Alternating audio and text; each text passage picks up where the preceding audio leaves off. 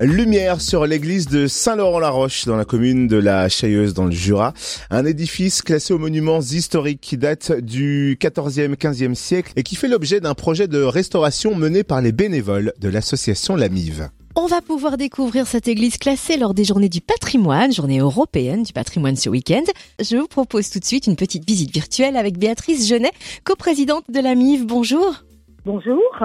Béatrice, qu'est-ce qui a poussé la MIV à vouloir mettre en valeur l'église de Saint-Laurent-la-Roche et à vouloir la faire connaître au plus grand nombre? Alors, cette église, elle est euh, très riche historiquement et également dans ses richesses euh, intérieures. Euh, et puis, elle a besoin d'une restauration sérieuse, hein, puisqu'il y a eu une première partie, mais là, il faudrait restaurer le cœur et l'avant-cœur, ainsi qu'une peinture murale que nous avons, et une chapelle. Donc, c'est un, c'est un long projet. Or, quand on restaure, on met de l'argent dans, dans un bâtiment dans un édifice et c'est important euh, qu'il ne reste pas fermé et qu'il serve. Alors ça reste un lieu de, de, de culte bien sûr puisqu'il y a euh, régulièrement des messes. Euh, en revanche, ça peut aussi être un lieu de culture. Il y a beaucoup de choses à dire sur euh, euh, sur notre histoire franc-comtoise. Euh, et donc, bah, c'est important que ça puisse être un lieu qu'on connaît, dans lequel il y a des concerts, des conférences, des animations autour de l'église. Vous avez dit que l'église de Saint-Laurent-la-Roche regorge de richesses. Quel genre d'œuvre abrite-t-elle? Alors l'œuvre la plus emblématique, euh, c'est une peinture murale hein, qui est dans le cœur et euh, qui, elle a été découverte euh, récemment dans les années 60 et elle représente une adoration des mages.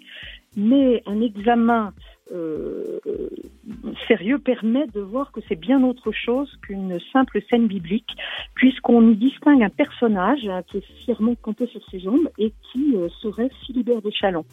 Philibert de Chalon est mort très jeune euh, et c'était le chef des armées de, de, de Charles Quint.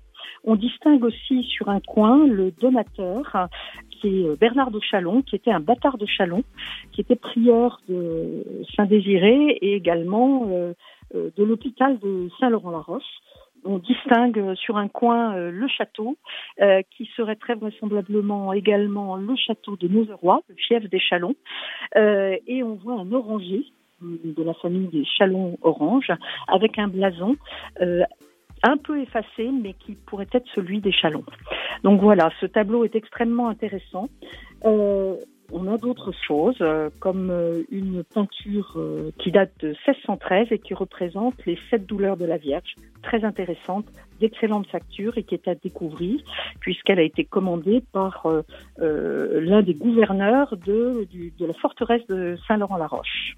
On va pouvoir découvrir donc ce week-end lors des journées du patrimoine. Quels sont les horaires d'ouverture et est-ce que les visites seront commentées? Alors, on fait des, des visites guidées de 14h à 18h le samedi et le dimanche.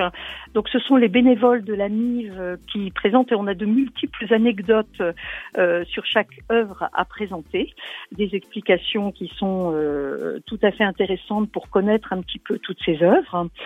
Euh, on a aussi, et je voulais le rappeler, une collecte Fondation du patrimoine puisqu'on a une première tranche de restauration qui va commencer cet automne euh, sur la toiture et l'électricité et la Fondation du patrimoine nous a aidé à, lancer une collecte.